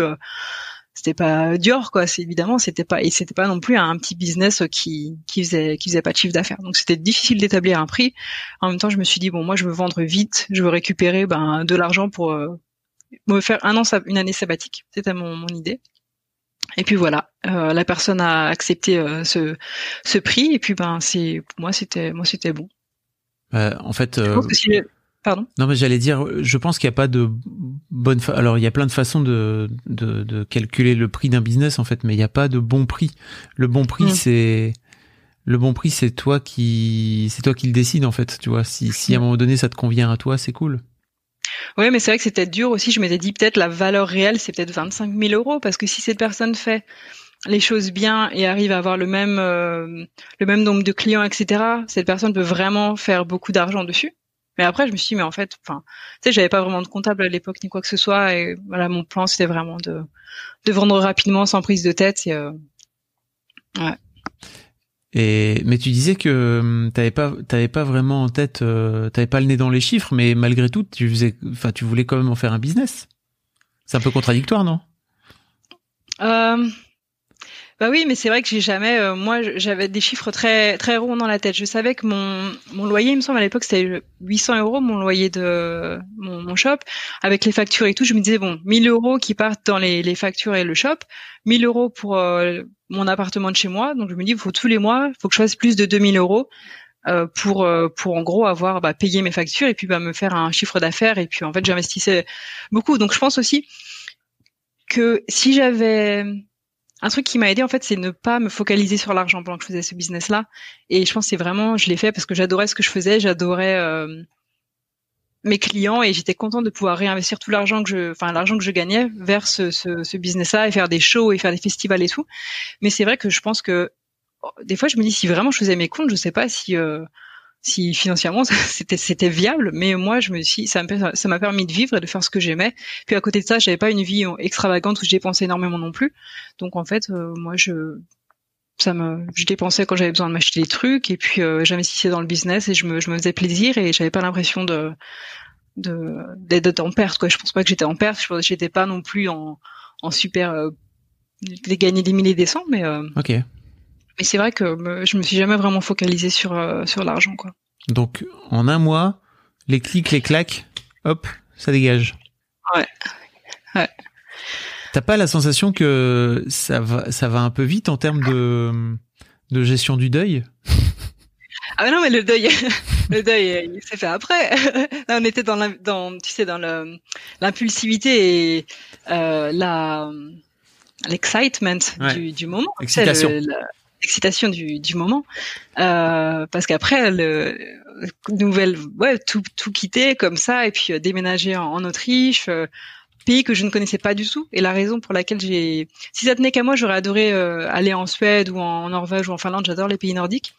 Ou en Espagne euh, la raison pour laquelle euh, on n'est pas allé dans le Nord, c'est qu'en fait, euh, faire une année sabbatique dans les pays du Nord, c'est probablement pas la décision la plus intelligente parce que c'est très très cher. Donc en fait, je voulais vraiment vivre un an sans, sans bosser ou sans vraiment gagner d'argent. Et j'aurais adoré aller en Espagne. du coup, après coup, c'est probablement mieux avec la gestion du Covid et tout, c'est probablement bien de ne pas avoir été en Espagne. Et mon copain ne parlait pas espagnol et du coup, Vienne, il, vu qu'il est polonais, donc il connaissait un petit peu Vienne, vu que c'est un euh, pays voisin de la Pologne. Moi, je ne connaissais rien du tout de Vienne. J'avais jamais eu fait euh, l'attraction ou l'envie de googler euh, Vienne, Autriche, quoi que ce soit. Et je me suis dit, en fait, c'est le changement le plus le plus illogique que je puisse faire. Et c'est vraiment comme ça que je l'ai perçu. Je me suis dit, j'ai jamais pensé de ma vie à aller à Vienne. Tu vois, genre j'ai pensé à aller au Canada, j'ai pensé à éventuellement revenir en France ou aller en Espagne, mais je me suis dit, j'ai jamais pensé à aller à Vienne. Et c'est vraiment un vrai changement qu'il me faut. Donc c'est ce que je vais faire. Et voilà, c'est comme ça qu'on a déménagé ici. Ce qui, après coup, était un excellent choix pour le, le, Covid. On a un appart qui est très, très, très, très sympa. On est en plein centre. On paye vraiment pas cher par rapport au, au prix des capitales européennes. Et la gestion ici, je pense, est, euh, est assez correcte. Donc, euh... la gestion, tu veux dire du de la pandémie, c'est ça? Ouais. Bah, du coup, j'ai ma famille en France, donc je vois un petit peu comment les choses se passent en France avec euh, notamment les, les, les attestations papier. Mmh. Enfin, je vois la Enfin, ici, ça a été plus tranquille. Euh, il y a un couvre-feu, évidemment, il y a des mesures, on a des masques et tout, mais euh, je pense que le, on a eu plus de liberté en fait. D'accord. Euh... Bah, si tu le dis, je te crois. Mais il y, y, a beaucoup de cas? Bah, écoute, un des avantages de ne pas comprendre l'allemand, c'est que je n'écoute pas les nouvelles. Donc j'ai évidemment, je, je, me tiens au courant, mais c'est vrai qu'en fait, euh, j'ai quelques médias français, mais du coup, j'ai pas toutes les news, je regarde pas hyper régulièrement ce qui se passe, donc je suis au courant via mon entreprise. Mais bon, vu que je suis en, télétravail en ce moment, euh, spoiler, donc je suis dans un 9 to 5. Euh, ouais. Oui, donc tu as retrouvé un, comme, disait ta, ta mère, un vrai travail en arrivant en Vienne, c'est ça? Ouais, donc j'ai pris, j'ai pris un an, une année sabbatique. une année sabbatique, donc 2019 à 2020, c'était mon année sabbatique où j'ai pris en fait le temps de visiter Vienne, de me balader, de rencontrer des gens, de prendre des cours d'allemand aussi. Et c'était vraiment un an. Donc ça, c'était un an dur en fait où quand je compare en fait aussi mon business, j'avais souvent, euh, je comparais souvent comme si c'était un, un, ex, un ex, euh, un ex. Et comme tout le monde peut avoir un ex, quand tu regardes ses réseaux sociaux de ton ex, s'il est hyper content qu'il a retrouvé quelqu'un et tout, bah en fait, euh, ça va être un peu te crusher, tu vas être un peu, un peu, un peu triste, tu vois. Si tu vois qu'il est super malheureux, qu'il bousille sa vie, bah tu vas être un peu triste. Et en fait, quoi qu'il se passe sur les réseaux sociaux de ton ex, bah tu vas être, tu vas être triste parce que c'est ton ex. Et moi, avec mon shop, c'était pareil. Je me suis dit, si elles réussissent, si elles font un, taf de monstrueux et qu'en fait euh, ça marche toujours bien, bah, je vais être dégoûtée parce que je vais être super jalouse en fait. Et je me suis dit mais si à l'inverse, ils font n'importe quoi et que les clients sont pas contents et tout, ça va me déprimer parce que je me dis bah c'était mon petit bébé, tu vois. Donc c'était une année difficile en fait où euh, c'était dur de je me suis un peu coupée des réseaux sociaux aussi, j'ai j'ai j'ai arrêté bah, du coup de regarder trop ce que ce qu'elle faisait ce que mon équipe et euh, la personne qui a repris faisait. J'ai eu des échos et tout, mais c'est vrai que je j'ai tenté de, de, me tenir à distance. Et j'ai eu un petit souci parce que la personne qui m'a acheté euh, devait me payer un, un euh, comment tu dis en français un, quand les gens te payent en, en versement. Hmm. Euh, la personne devait me, me, verser donc un dernier versement en quelques mois après, ce qu'elle n'a jamais fait évidemment. Donc c'était un, un stress euh, monstrueux. Donc tu vois, j'avais fait un contrat cette fois-ci, j'avais appris de mes erreurs, donc j'avais fait un contrat avec cette personne-là qui était signé et approuvé et tout. Et euh, il y a eu cette petite, euh, ce petit couac sur la fin qui était difficile aussi parce que euh, bah voilà, du coup c'est de l'argent qui manquait, c'est de l'argent que j'avais prévu du coup de d'avoir un peu plus tard dans l'année parce que je m'étais dit bon comme ça quand j'aurais besoin d'un peu plus d'argent, j'aurais ce versement de cette personne qui ne qui ne m'a pas payé, donc c'était une autre leçon d'apprise. Et puis, euh, c'était pas énormément d'argent, mais euh, ouais. c'était un petit coup quand même. Hmm. Et puis, euh, et voilà, donc après j'ai à un moment donné j'ai réussi à reprendre contact donc avec mes anciennes employées. Et puis en fait pour euh, je pense c'est vraiment dans la séquence du deuil en fait à le moment t'as un peu le déni où tu, tu veux pas du tout savoir ce qui se passe. Et puis après à un moment t'es quand même curieux. Et j'avais encore un peu ces petits trucs d'anxiété de regarder de, de me dire ah c'est super bien ce qu'elle fait c'est mieux que moi. Et des fois elle me dire ah putain j'aurais pas fait ça comme ça. Donc c'est vraiment des mix feelings. En fait c'est pour ça j'ai un peu euh, je me suis un peu coupé des réseaux et puis euh, l'an dernier, non, l'été dernier, j'ai une de mes clientes qui m'a envoyé une, une, et donc entre temps, mes employés sont partis. Enfin, la gestion a pas été faite tip top et elles en avaient marre de la personne qui gérait. Donc en fait, ça s'est un petit peu dégradé, je pense. Et au mois de d'août dernier, il me semble, une de mes clientes m'a envoyé une photo de la façade et c'est devenu donc cette personne-là euh, à tourner le shop en, un, un truc sectaire, un petit peu sectaire euh, de religion. Je savais que cette personne était mariée à quelqu'un, un pasteur, il me semble, et c'était dans une religion un petit peu, euh, enfin, je sais pas trop, mais euh, et elle me parlait tout le temps de religion, etc. Il fallait que je vienne avec elle à l'église, un peu en rigolant, mais je savais qu'il était assez religieux. Et donc, elle m'a envoyé, cette cliente m'a envoyé la façade du, du magasin, et c'était devenu The Ministry of Bible something. Et j'ai eu un choc en me disant, mais c'est tellement improbable que que que que enfin c'était improbable en fait. Vraiment c'était euh... et en fait ça t'a fait un petit coup au cœur ça, ça... Eh ben un petit coup un petit peu oui parce que du coup je me suis dit ben ça y est le shop existe plus mais en fait je pense que ça a été euh, aussi un relief comment tu dis un soulagement. Soulagement merci soulagement parce que je me suis dit bah ça y est c'est la bougie est éteinte la boucle est bouclée c'est fini. Ça veut dire que le bout d'histoire que j'ai créé en fait c'est quand je suis partie euh, de d'Irlande je me suis dit j'ai vraiment créé un, bout d'histoire dans, deux villes et j'ai j'ai eu des, des, des, centaines probablement mille clients et mille personnes que j'ai touchées. Et je me suis dit bon je suis un peu triste de laisser ça derrière moi quand même et là, le, le fait qu'il se soit fermé officiellement, je me suis dit, bah, ça y est, en fait, c'est, je peux revenir en Irlande. C'est, vraiment très bête hein, de dire ça comme ça, mais je peux revenir sur Cork en Irlande et passer dans cette rue et me dire, ben, c'est fini, il n'y a plus de traces de moi, c'est comme ça. Et, et je pense que ça, en fait, ça m'a fait du bien de me dire, bah, ça y est, il est fermé, il y a, il y aura plus de clients très contents ou mécontents. C'est juste que c'est un bout d'histoire qui se termine. Et je pense que ça a un peu contribué à la, la fin du deuil aussi. Ouais, ouais, je comprends. Il y a Foncé qui me demandait si j'avais ce sentiment aussi, tu sais, par rapport notamment aux réseaux sociaux et tout.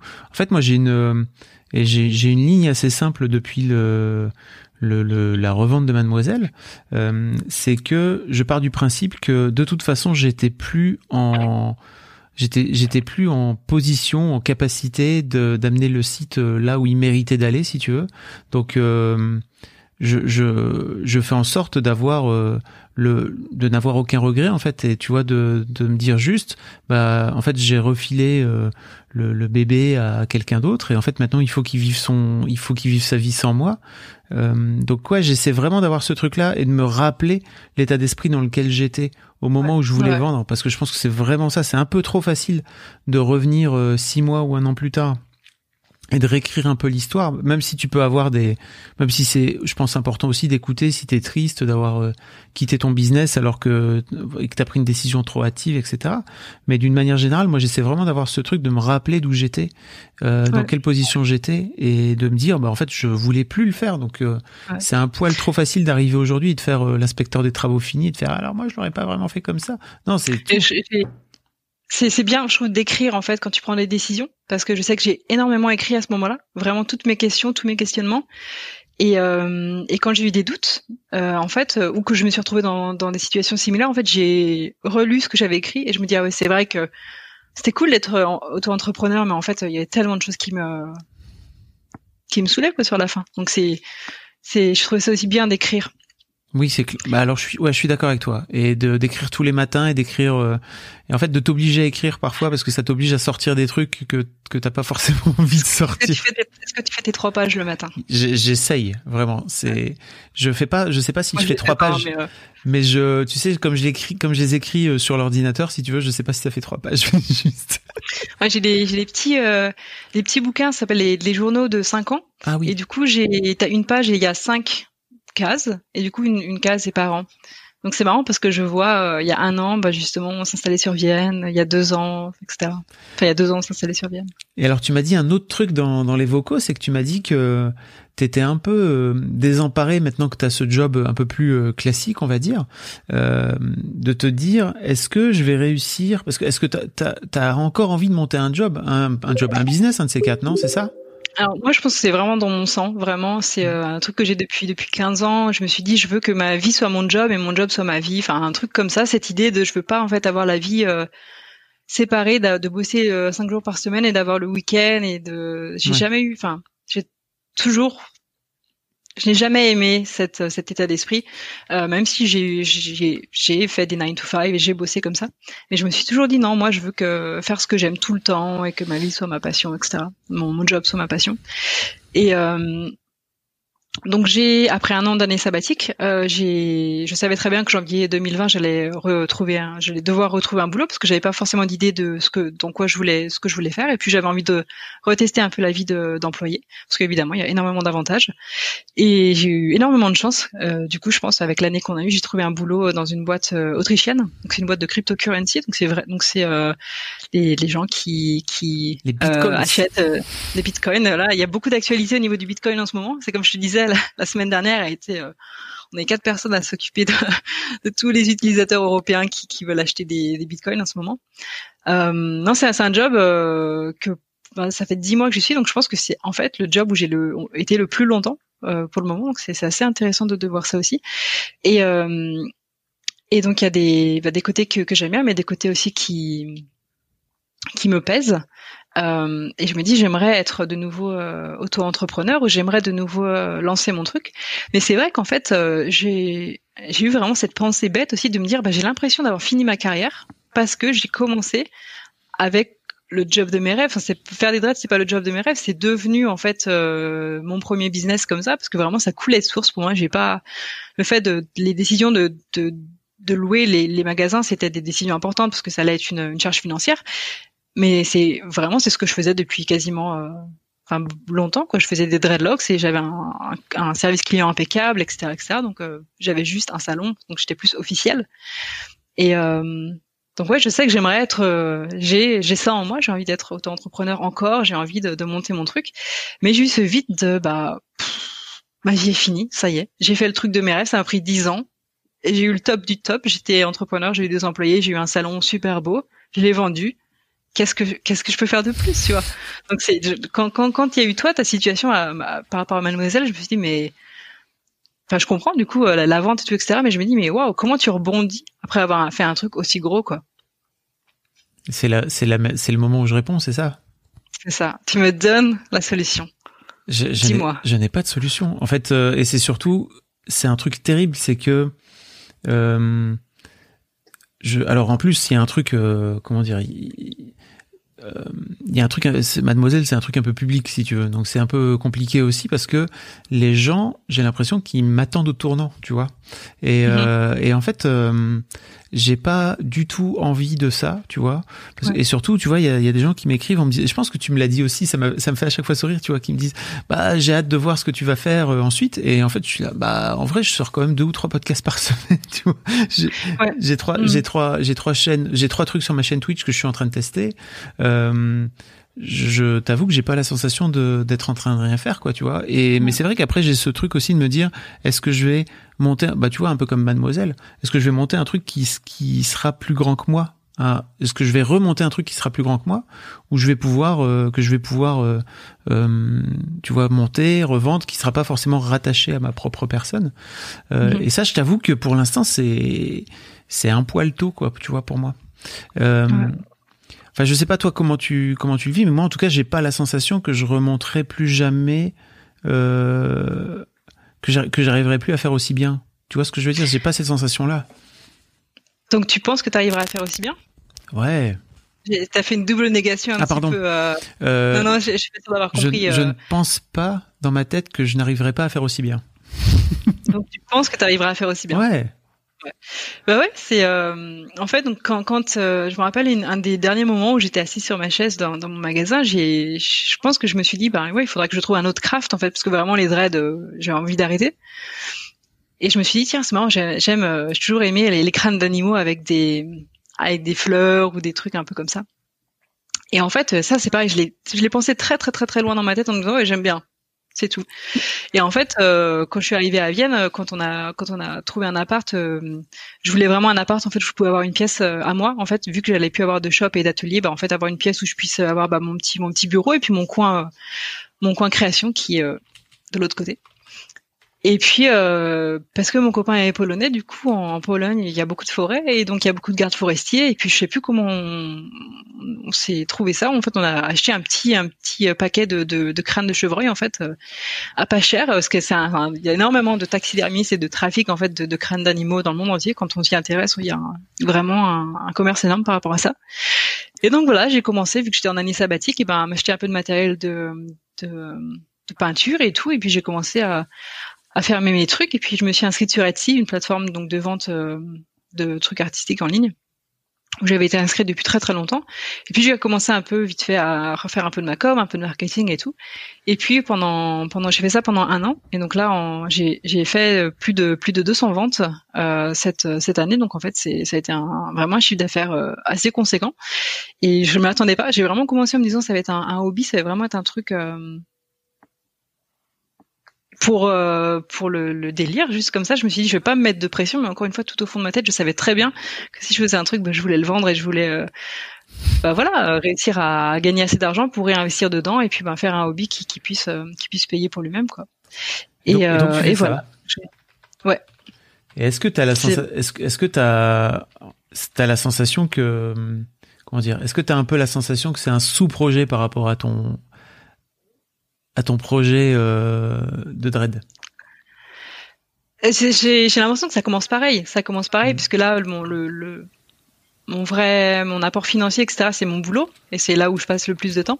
Mais c'est vrai que mon, mon, mon, truc de skull, comme je l'appelle, c'est ce que je fais à côté. Mais en même temps, j'ai vachement, j'ai vachement euh, investi dedans, et c'est vrai que j'y pense très sérieusement, parce que en fait, d'ailleurs aujourd'hui, j'ai reçu le papier pour m'enregistrer. Euh, dans la, la, chambre de commerce là euh, sur Vienne un an après euh, ne, ne, le dis à personne oui parce que c'est ce que, euh, ce que font mais ne le dis à personne t'es en train de le dire dans un podcast ah non mais ça y est normalement euh, j'ai eu mon numéro aujourd'hui d'ailleurs je, je voulais m'inscrire sur le site ils sont en maintenance donc à partir d'aujourd'hui mais ça je me suis dit bon ça y est cette année je m'y mets. Je voulais faire ça l'an dernier et j'ai été découragée par euh, la paperasse en mm. allemand. Vraiment, ça m'a découragée. Du coup, je me suis dit cette année, je m'y mets. Et puis éventuellement, je me trouverai un comptable, quelqu'un pour euh, m'aider à l'administration, que, que je puisse payer, qui fasse tout parce que c'est vraiment pas mon pas mon délire. Donc ouais, je, je, je prends des Mais je sais que dans, au fond de ma tête, je me dis, ben oui, je veux continuer à, à faire beaucoup plus de trucs et à, à réussir à avoir plus d'argent euh, avec, avec, ça. Pas avoir plus d'argent parce que euh, parce que je suis vénale et je veux avoir plus d'argent, mais mm. c'est de l'argent au point où éventuellement, bah, je veux travailler moins euh, et puis ben faire plus de, de craft et, et, voilà, pas réussir à vivre de ça parce que c'est pas du tout mon but. Mais en fait, euh, faire des trucs créatifs qui me plaisent et puis que ça, ce que ça paye pour euh, pour ça quoi. Et comme c'est pardon oui, j'ai mis le lien dans le dans le chat et euh, si vous écoutez en replay, je vous le mettrai dans les dans les notes de dans les notes de l'épisode. Mais ouais, c'est intéressant. Et comment comment tu comment tu vis le fait de d'avoir repris un job euh, salarié où j'imagine bah tu dois faire partie d'une équipe et tu dois bah t'es cadré quoi tu vois? Oui alors j'ai j'ai beaucoup de chance parce que c'est une boîte qui est, très sympa qui est en plein boom aussi. Et c'est une boîte euh, assez jeune. Donc j'ai une équipe quand j'ai commencé au début de l'année on était 8 là on est plus de 30 donc c'est une boîte qui est en train d'exploser. Et euh, et je je vais changer aussi de de fonction aussi le mois prochain parce que du coup ces, ces deux derniers mois novembre décembre j'ai eu on a eu énormément de boulot et j'ai toutes ces questions qui sont revenues dans dans ma tête en me disant mais est-ce que est-ce que ça me plaît vraiment? Est-ce que j'ai vraiment envie de continuer à faire ça? Qu'est-ce qui me plaît dans, dans ce boulot, euh, etc. Donc il y a, y, a des, y a des côtés positifs, des côtés négatifs. Là, j'ai une équipe qui est très très sympa. Je vois vraiment que je peux évoluer aussi et faire des choses très différentes. Et c'est hyper intéressant aussi de, de faire un boulot euh, bah, qui est très, euh, très terre à terre dans une dans une entreprise euh, fintech. on dit ça en français, fintech? fintech, on dit quoi Fintech, ouais. Et puis euh, c'est le fait qu'il y ait le, le, Covid et tout, bah c'est évidemment un truc qui rentre en compte parce que je me dis, euh, je fais partie des gens qui ont énormément de, de chance, je pense, de travailler en, en, home office. Mon copain, du coup, il est rentré dans la boîte aussi. Il était barista avant euh, et pendant en plein Covid, comme tout le monde, bah, il s'est fait virer, enfin virer euh, plus ou moins quoi. Et en fait, en août, il a réussi à rentrer dans ma boîte, donc on bosse dans la, dans la même équipe. Et euh, je pense qu'on se rend vraiment compte qu'on est chanceux en fait de ben, d'être dans une dans une boîte qui en plus nous nous permet vraiment de travailler en home office, euh, enfin en télétravail confortablement. Et puis je malgré que j'ai pu donc j'ai eu la sécurité financière euh, bah, avec ce, ce boulot-là, même si avec ma, ma vente de, de, de crâne et tout, j'ai j'ai quand même fait pas mal de rentrées d'argent. Je veux pas en fait euh, euh, comment dire euh, me reposer financièrement sur sur un pour moi ce qui est un hobby pour le moment. Euh, et au niveau de comme tu dis, du fait du, du que c'est cadré, la hiérarchie, ils savent très bien que, que j'étais auto-entrepreneur avant et c'est un que j'ai pas du tout caché. Et justement, un de mes un de mes cadres, il a il a 22 ans, donc il est beaucoup plus jeune que moi, mais il est extrêmement, euh, enfin, il est allemand, donc il est très très strict et tout. Euh, mais j'ai eu une discussion avec lui et en fait, il est très très très très mature et j'ai je lui ai fait comprendre que oui, j'avais j'avais besoin de faire d'autres choses et qu'éventuellement j'avais besoin de bosser moins ou que j'allais me prendre un, un congé sans solde, mais que j'avais besoin à un moment donné de faire autre chose en fait et que c'est hyper important pour moi et je pense que je suis j'ai vraiment la chance encore une fois d'être dans cette boîte qui euh, qui comprend en fait euh, ses salariés. Donc euh, pour le moment, bon, on va on va voir euh, comment comment la situation évolue on va dire je mais vu que j'ai pas ce projet j'ai pas ce truc qui me dit bah je vais me je vais me je vais monter un projet je vais je suis dans la balance en train de me dire bon d'un côté j'ai je pourrais éventuellement euh, quitter le job dans six mois et me relancer dans un truc mais d'un autre côté je me dis bon là est-ce que c'est le bon moment même au niveau du mondial? Je ah, sais pas. je, euh... je crois pas que enfin en tout cas je, je, je fais des gros bisous à tous les gens qui lancent leur business là euh, depuis euh, un an quoi. Ça doit être euh, ça doit être quelque chose et ouais. parfois bah t'as comme tu as comment dire investi de l'argent et tout, t'as pas vraiment le choix de de, de de, de faire autre chose que de te lancer quoi.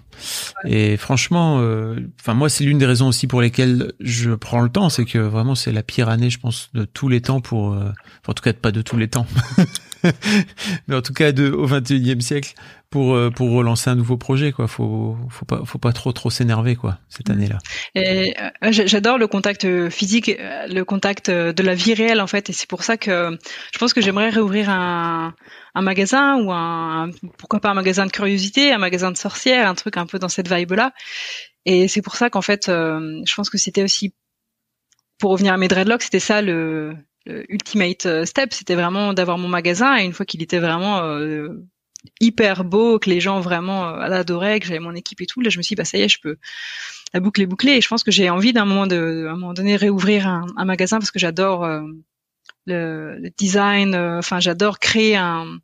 Tu sais, t'as des gens qui vont faire des vidéos ou des podcasts qui vont créer une ambiance. Mm. Du coup, des, des podcasts dernièrement, des trucs de tueurs en série, et ils te créent une ambiance. Et je pense qu'il y a des gens qui ont le don de faire ça, mais moi, j'adore faire ça en dans, dans, dans un magasin physique. En fait, inviter les gens à entrer dans ton dans ton, univers. Dans ton univers, voilà. Et, et les gens, ils étaient. Euh, j'ai gardé des souvenirs merveilleux des gens qui rentraient dans mon magasin de dread shop en me disant waouh, c'est c'est bluffant. Et euh, les gens, je leur ai fait découvrir vraiment une autre, un autre aspect des dreadlocks. Et je pense que j'ai envie de refaire ça avec, euh, avec autre chose et travailler avec des, collaborateurs, travailler avec d'autres, d'autres gens qui, euh, qui lancent leurs entreprises. Un, truc que j'adorais faire, c'est en fait travailler avec des, des gens qui veulent devenir auto-entrepreneurs et vraiment, alors pas faire leur com, pas faire leur marketing, mais être un peu coach, tu sais, mmh. pour comprendre, tu sais, comprendre bah, quel est leur produit, ce qu'ils veulent faire et vraiment les, les, aider à mettre ça en place. Je pense que c'est ouais, c'est un truc que j'aimerais vraiment faire. Parce que c'est un peu ce que j'allais dire, c'est que s'il y a un autre truc qui est génial dans ta position, c'est c'est que si demain tu relances, euh, que tu réouvres euh, une boutique, tu vas pas refaire les mêmes erreurs que t'as que t'as pu faire par le passé, quoi. Ouais, ça c'est clair. Ouais, j'ai appris énormément. Bon, j'ai mis le lien. Euh, ça s'appelle Curiosities Vanities. et c'est trop chouette, hein, franchement. Et tu fais ça de chez bah, toi, donc, c'est ça? Sur, ton temps libre? Ouais, oui, oui, exactement. Ouais. Là, je, c'est vraiment le truc qui me relaxe. Je mets un podcast, je, je crée, et c'est vrai. Là, j'ai, j'ai vraiment retrouvé ces moments de flow, en fait, vraiment où mm. tu, tu te mets à créer et t'es dedans pendant des heures et des heures et t'oublies de manger et, et c'est vrai que le combo podcast ou musique en faisant ça c'est vraiment un truc qui me qui m'a mis dans des des états d'esprit où j'avais j'avais perdu en fait avec les, les dreadlocks même si évidemment j'adorais toujours le côté créatif c'était beaucoup plus ben voilà il y, avait le côté business il y avait le côté je savais que j'avais des deadlines je mm. savais que j'allais rencontrer des clients je savais que je faisais des produits pour des clients donc c'était aussi un petit peu plus euh, voilà, c'est quand tu fais des produits pour des clients, tu sais que tu as une petite pression derrière. Alors que là, mes, mes, mes, mes petits crânes et tout, je les fais vraiment par en me disant, je, je, fais ce que je veux et après je les mets en ligne sur le site. Et puis les gens qui veulent les acheter achètent, les gens qui, qui aiment bien aiment, et puis voilà. Ouais, c'est cool. C'est hein. bien aussi, c'est bien aussi les. Etsy, c'est une plateforme, tu sais, tout est en ligne, et puis ben, j'ai beaucoup de, de, clients américains parce que c'est une plateforme euh, principalement américaine. du coup, le matin, je me réveille, j'ai mon téléphone, j'ai l'app, et puis euh, je vois que j'ai fait une vente, deux ventes, donc c'est sympa aussi. C'est complètement différent de de ce que je faisais avant, où j'avais des clients qui m'envoyaient des messages en me disant, ben voilà, je voudrais euh, des dreads blondes, des dreads brunes, je voudrais faire ceci, cela, je voudrais ressembler à telle personne. Donc là, il y avait vraiment un processus euh, artistique qui était différent. Euh, puis il y avait une rencontre client, c'est un peu pour expliquer aux gens un peu comme un vrai coiffeur. Tu tu regardes des photos que t'aimes bien, t'aimes bien les dreadlocks, tu veux ça, bon, bah, tu vas voir ton, ton, ton coiffeur ou ton, ou moi, quand c'était pour les dreads, et puis on parlait, on faisait un diagnostic, on regardait les couleurs ensemble, je leur proposais quelque chose, et puis euh, deux semaines après, on se revoyait, j'avais les dreadlocks de préparer, et puis après, on se faisait une session où je les attachais pendant une heure, euh, une heure, une heure trente, et puis il y avait vraiment un contact, on parlait, donc c'était euh, très, très social comme, comme travail. Et là, c'est vraiment différent, c'est vraiment de la créativité. Je fais mon, petit truc euh, dans mon coin et puis je prends des photos et c'est sur Etsy et puis bon bah c'est là. Hmm, bravo, hein. trop bien. euh, écoute, bah merci beaucoup d'avoir. Euh, je sais pas trop si t'avais s'il y avait d'autres choses dont tu dont tu voulais causer. Ou euh, bah, je voulais, toi, parce que quand tu quand tu parlais justement de tes donc du des podcasts que tu fais où les gens t'attendent un peu au tournant, j'ai eu j'ai eu cette impression là aussi parce que les gens, je pense, s'attendaient vraiment à ce que ben je sais pas, je, je réouvre un dread shop et c'était la première question des gens après, est-ce que tu parles allemand? C'était tu vas réouvrir là-bas et je fais non non, c'est pour moi c'est c'est fini quoi. Je pense pas que j'ai envie de me relancer dans un truc comme ça, euh, surtout. Euh, dans un pays où je parle pas forcément la langue, c'est, je pense que c'est beaucoup plus plus difficile. Euh, et est-ce que euh, du coup, tu as, ressenti toi cette euh, Enfin, donc tu disais que les gens t'attendaient au tournant ah et tu fais les podcasts. Est-ce que tu as quelque chose? Est-ce que En fait, euh, c'est terrible parce que j'ai un peu l'impression que tu sais, je suis une. Alors, je sais pas trop si c'est ton cas dans ton dans dans ton entourage, mais euh, en fait, j'ai un peu l'impression que je suis une meuf de 30 ans à qui on commence à dire euh, alors c'est pour quand le bébé ou c'est pour quand le mariage quoi. mais en fait, foutez-moi la paix. J'ai je viens de je sors de 15, de, de 15 ans de de, de travail acharné. Et en fait, bah, je suis content aussi avec mes podcasts parce que ça me permet de, de pouvoir bah, déjà me maintenir en activité. Mais c'est vrai que et puis de pouvoir gagner des sous aussi, ça c'est bien. Mais c'est vrai que j'ai vraiment cette cette sensation là où les gens me les gens me disent bah j'ai hâte de voir ton ton prochain projet. Là où moi j'ai envie de leur dire bah deux secondes en fait vraiment j'ai j'ai, et puis je sais que c'est toujours positif, hein, tu vois, donc euh, je vais pas non plus les envoyer, les envoyer bouler. Et je pense que bah, j'ai, parlé avec euh, avec un ami qui a relancé dans la foulée une autre boîte en fait, vraiment. Donc il avait il avait une boîte qu'il a vendue et il a relancé vraiment euh, le mois suivant. Il a pris 15 jours de vacances et il est reparti dans un autre dans un autre dans un dans une autre boîte, dans un autre projet.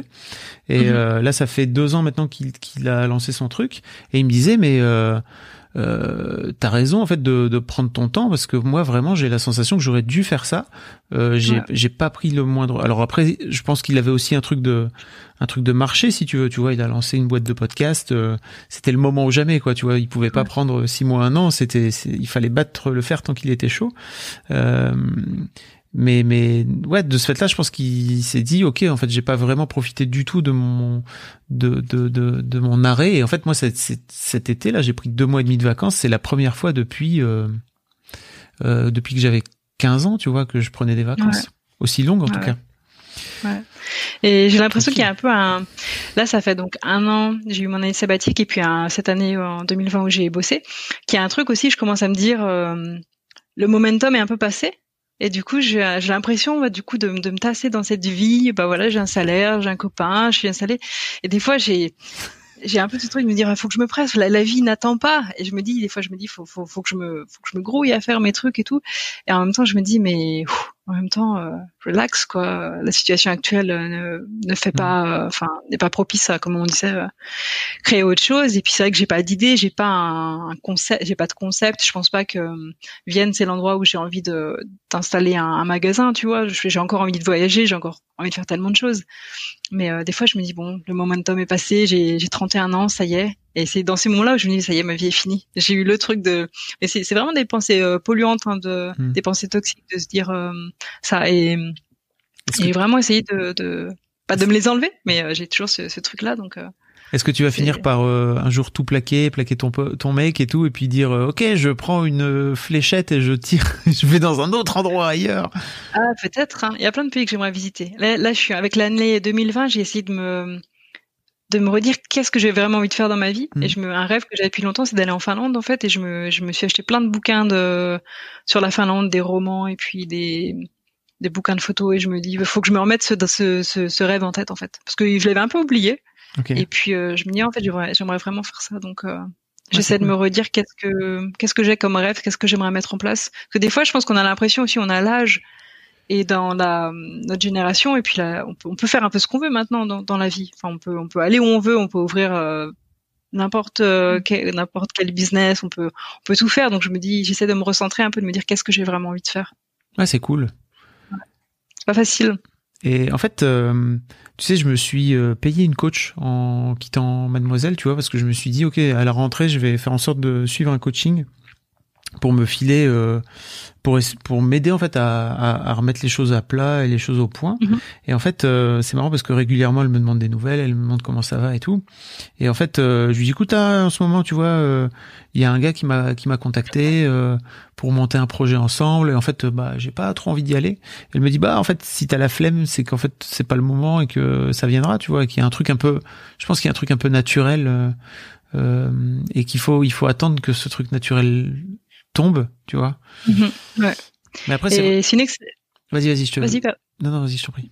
Je vais, je vais juste dire, c'est une excellente idée d'avoir une coach euh, ou un coach ou un mentor. J'ai un peu souffert de, de jamais avoir eu de, de coach et de mentor. C'est un truc euh, où je me dis des fois, j'aimerais en fait euh, avoir un coach ou un mentor ou je pense que j'ai souffert de ça en auto-entrepreneur. J'ai jamais eu d'amis qui étaient auto-entrepreneurs, donc j'ai souvent essayé de rencontrer des gens qui étaient auto-entrepreneurs aussi pour euh, bah, qu'on discute en fait simplement de, de nos projets, de, de, nos vies. Mais je pense que j'ai un petit peu souffert de ça parfois, de, de me sentir un peu seule dans ce dans cette position parce que j'étais un peu plus jeune que la plupart des gens euh, qui étaient auto-entrepreneurs. Et euh, des fois, je me dis ouais, je, je pense que c'est quelque chose que j'aimerais en fait avoir un mentor ou un coach pour en fait me pousser que ce soit sur ce projet de, de Skull, tu vois que des fois j'ai un petit peu de mal à, à pousser parce que bon bah ça marche tranquille, tu vois. ou me dire est-ce que j'ai des envies un peu plus profondes que qu'il faudrait que je, je pousse comme cette idée de bah de, de lancer un pas un business mais d'être moi-même. Je pense que pour les choses artistiques j'ai je sais comment faire pour pousser des choses artistiques à être vendues et tu vois euh, non pas par la com ou le marketing mais par en fait euh, créer un concept. Et fois je me dis bon si si j'arrivais à pousser ce projet là peut-être que j'arriverais à en faire quelque chose bon alors je me permets de te poker euh, une, une copine à moi, mais alors c'est pas sponsor. Euh, mais en fait, euh, je l'avais interviewée dans, dans l'histoire de succès. C'est une fille qui s'appelle Charlotte Scapin et qui a monté sa boîte qui s'appelle Carbon Theory. Et en fait, elle est coach. Et alors typiquement, elle fait ça, c'est-à-dire qu'elle a un programme qu'elle vend en ligne et qui t'aide à euh, son truc qui s'appelle Get Your Shit Together, tu vois. Donc c'est vraiment, mmh. c'est c'est vraiment ça, euh, et qui t'aide en fait à remettre les trucs au bon endroit et, et, à la bonne place. Et donc en fait, tu, tu payes le comment dire, tu tu tu payes le droit d'entrée à la fois d'avoir accès à son à son coaching, mais aussi à rentrer dans sa communauté de d'entrepreneurs et d'entrepreneuses mhm. euh, pour avoir de l'entraide en ligne en fait. Et en général, c'est des gens qui vendent des choses aussi, tu vois. Donc euh, donc c'est ça peut être intéressant, tu vois, de d'avoir d'avoir cette entraide là par ce billet là quoi. Mhm. Bon voilà. Si tu veux, je t'enverrai le lien. ouais. Des fois, je, je, alors j'ai pas forcément envie de rentrer en France, mais des fois, donc j'écoute beaucoup de podcasts et beaucoup de, enfin, je suis une communauté de, de gens qui sont artistes créateurs qui est tous concentrés sur Paris. Des fois, j'ai un peu l'impression d'être, euh, c'est ma bande de potes, mais qu'ils ont juste jamais entendu parler de moi. Tu sais. Des fois, je me dis, oh, j'aimerais euh, monter sur Paris et en fait avoir cette chance de faire euh, du réseau avec tous les gens qui y sont, parce que je pense que c'est vraiment un un noyau fondateur de, de, de, de tellement de choses. Et euh, j'avais ça en Irlande, vu que, vu que l'Irlande c'est un pays assez petit au final, mais tout le monde se connaît. Et c'est un truc qui me manque. Et sur Vienne, j'ai pas vu que j'ai pas vraiment lancé de projet, et j'ai pas vu qu'avec le Covid, évidemment, on a tous été euh, chez nous. J'ai pas, je me suis pas poussée, j'ai pas vraiment mmh. euh, mis ça en place, mais c'est vrai que c'est une communauté, c'est un truc qui me, qui me manque et je sais pas si j'arriverai à faire ça ici sur Vienne. Donc des fois je me dis Vienne, c'est peut-être la pause, la pause Covid où on est on est dans un dans un appart qui est cool où moi je peux faire mes créas où on bosse en on a une compagnie qui euh, enfin une entreprise qui est cool éventuellement à un moment donné peut-être qu'on bougera de pays on restera dans notre entreprise et euh, on aura ça le, job à côté et puis euh, ouais. c'est dur de se projeter c'est c'est dur ah, cette année c'est terrible hein, je pense mm. Mais pour c'est pour ça que c'est ouais. ouais ouais non c'est clair. Et c'est pour ça que je suis contente d'avoir un boulot 9 euh, to 5 c'est vrai qu'au final c'est ça évite de se poser des... ça, ça me fait me poser beaucoup de questions mais bon ça simplifie beaucoup de choses aussi quoi. Si, si je stresse et tout je me dis bon j'ai un boulot euh, je gagne assez d'argent à la fin du mois je suis safe euh, c'est c'est c'est c'est ce qui est important pour le moment quoi. ouais c'est cool. Euh, merci beaucoup Caroline. Vraiment. J'en prie merci à toi. C'était très cool ça fait plaisir C'était vraiment très sympa. Euh, je, vous, je, vous, ai donc mis dans le chat toutes les, tous les liens. Je vais vous mettre aussi dans le chat si ça vous intéresse euh, le, le, lien de. Je t'ai envoyé le lien sur ton sur Discord. Euh, okay. Oui, moi je n'ai lu aucun message du chat. Je n'avais pas le, le, chat devant moi. Les gens, parce que j'avais peur que ça me distrait. Donc bonjour à tous. Les gens sont sympas. Merci pour, le, pour tous les messages. Les gens sont très sympas. Euh, un grand merci à toi. Euh, les gens, je vous fais des, bisous. Je vous souhaite un bon week-end. Euh, je vous donne rendez-vous lundi. sachez que ce sera à nouveau Kalindi qui viendra cette fois-ci parce que je l'ai je l'ai convié euh, en live euh, histoire que on puisse euh, on n'ait pas de problème technique. Donc ça va être ça va être très chouette. Ce sera lundi prochain pour un nouvel épisode de la reco avec ce, avec ce, cet excellent con de Kalindi qu'on adore. Caro merci à toi. Bah, vous pourrez retrouver le, le, replay de, de cet entretien avec, avec Caroline dans en, en, mode bonus dans l'histoire de succès parce que je pense que ça, ça vaut la peine. C'est assez cool comme oui, ça, serait cool. J'étais honorée d'être un petit bonus d'histoire de succès. et puis, euh, si les gens ont des, des, questions sur mon parcours ou même sur Vienne, ou sur l'Autriche ou sur l'Irlande, j'ai vécu longtemps là-bas. Donc, euh, s'il y a des gens qui sont sur Vienne, ce qui m'étonnerait, mais pourquoi pas, euh, n'hésitez pas à m'envoyer un message sur, sur Instagram. Ça fait toujours plaisir. L'internet est très est un, est un, monde tout petit, tu vois vraiment. Donc, c'est très possible. Ouais. Bah oui, juste alors juste pour la note de fin, je crois que je t'avais dit en message vocal, tu avais parlé de Jerry Hyde et c'est euh, sur euh, parce que par rapport au, à un documentaire de Wall, il me semble. The Work. Pas The, The Work. Et, euh, et donc oui, pour l'anecdote, j'avais quand j'étais à Galway, donc je vivais dans une espèce de résidence de méditation hippie euh, parce que c'était un mon copain de l'époque habitait là. Et le proprio s'appelait Shivam, Shivam O'Brien, qui était euh, un, espèce de gourou. Euh. Et, euh, et, donc après que tu aies parlé de Jerry Hyde, j'ai acheté un de ses bouquins. Et dans la préface du bouquin, il dédiait son intro à Shivam O'Brien parce que du coup il connaissait Shivam. Il, il avait visité cette, ce centre de méditation et j'avais eu un mind blow. mind, blow en lisant. J'étais à l'aéroport en lisant ce bouquin en disant mais attends, Fab a recommandé ce gars donc je suis en train de lire le bouquin de Jerry Hyde et Jerry Hyde parle de Shivam et Shivam c'est un autre bout de ma vie qu'en Irlande. Fab et l'Irlande n'ont rien à voir together et c'était tellement, tu sais, ce moment où quand tu dis euh, les, les, les, choses se recoupent et la différents euh, différents levels de ta vie se recoupent et c'était vraiment impressionnant en me disant mais j'ai Ça me parle. Voilà. je vois exactement de quoi euh, tu parles. Où j'ai parfois des amis en commun qui ont strictement rien à voir et qui finissent par ouais choc mental comme tu dis foncé. Ouais, c'était impressionnant. Je te reconnaissante pour ça. merci beaucoup Caroline. Donc effectivement, je vous, je vous ai mis tous les tous les liens vers vers le shop et vers le vers l'Instagram de Caroline dans les notes si jamais ça vous intéresse. Je vous dis rendez-vous lundi et puis bah merci à vous, bon week-end à tout le monde et puis bye bye. Hein. Salut tout le monde.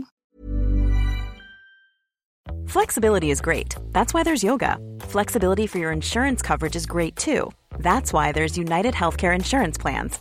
Underwritten by Golden Rule Insurance Company, United Healthcare Insurance Plans offer flexible, budget friendly coverage for medical, vision, dental, and more. One of these plans may be right for you if you're, say, between jobs, coming off your parents' plan, turning a side hustle into a full hustle, or even missed open enrollment. Want more flexibility? Find out more about United Healthcare Insurance Plans at uh1.com.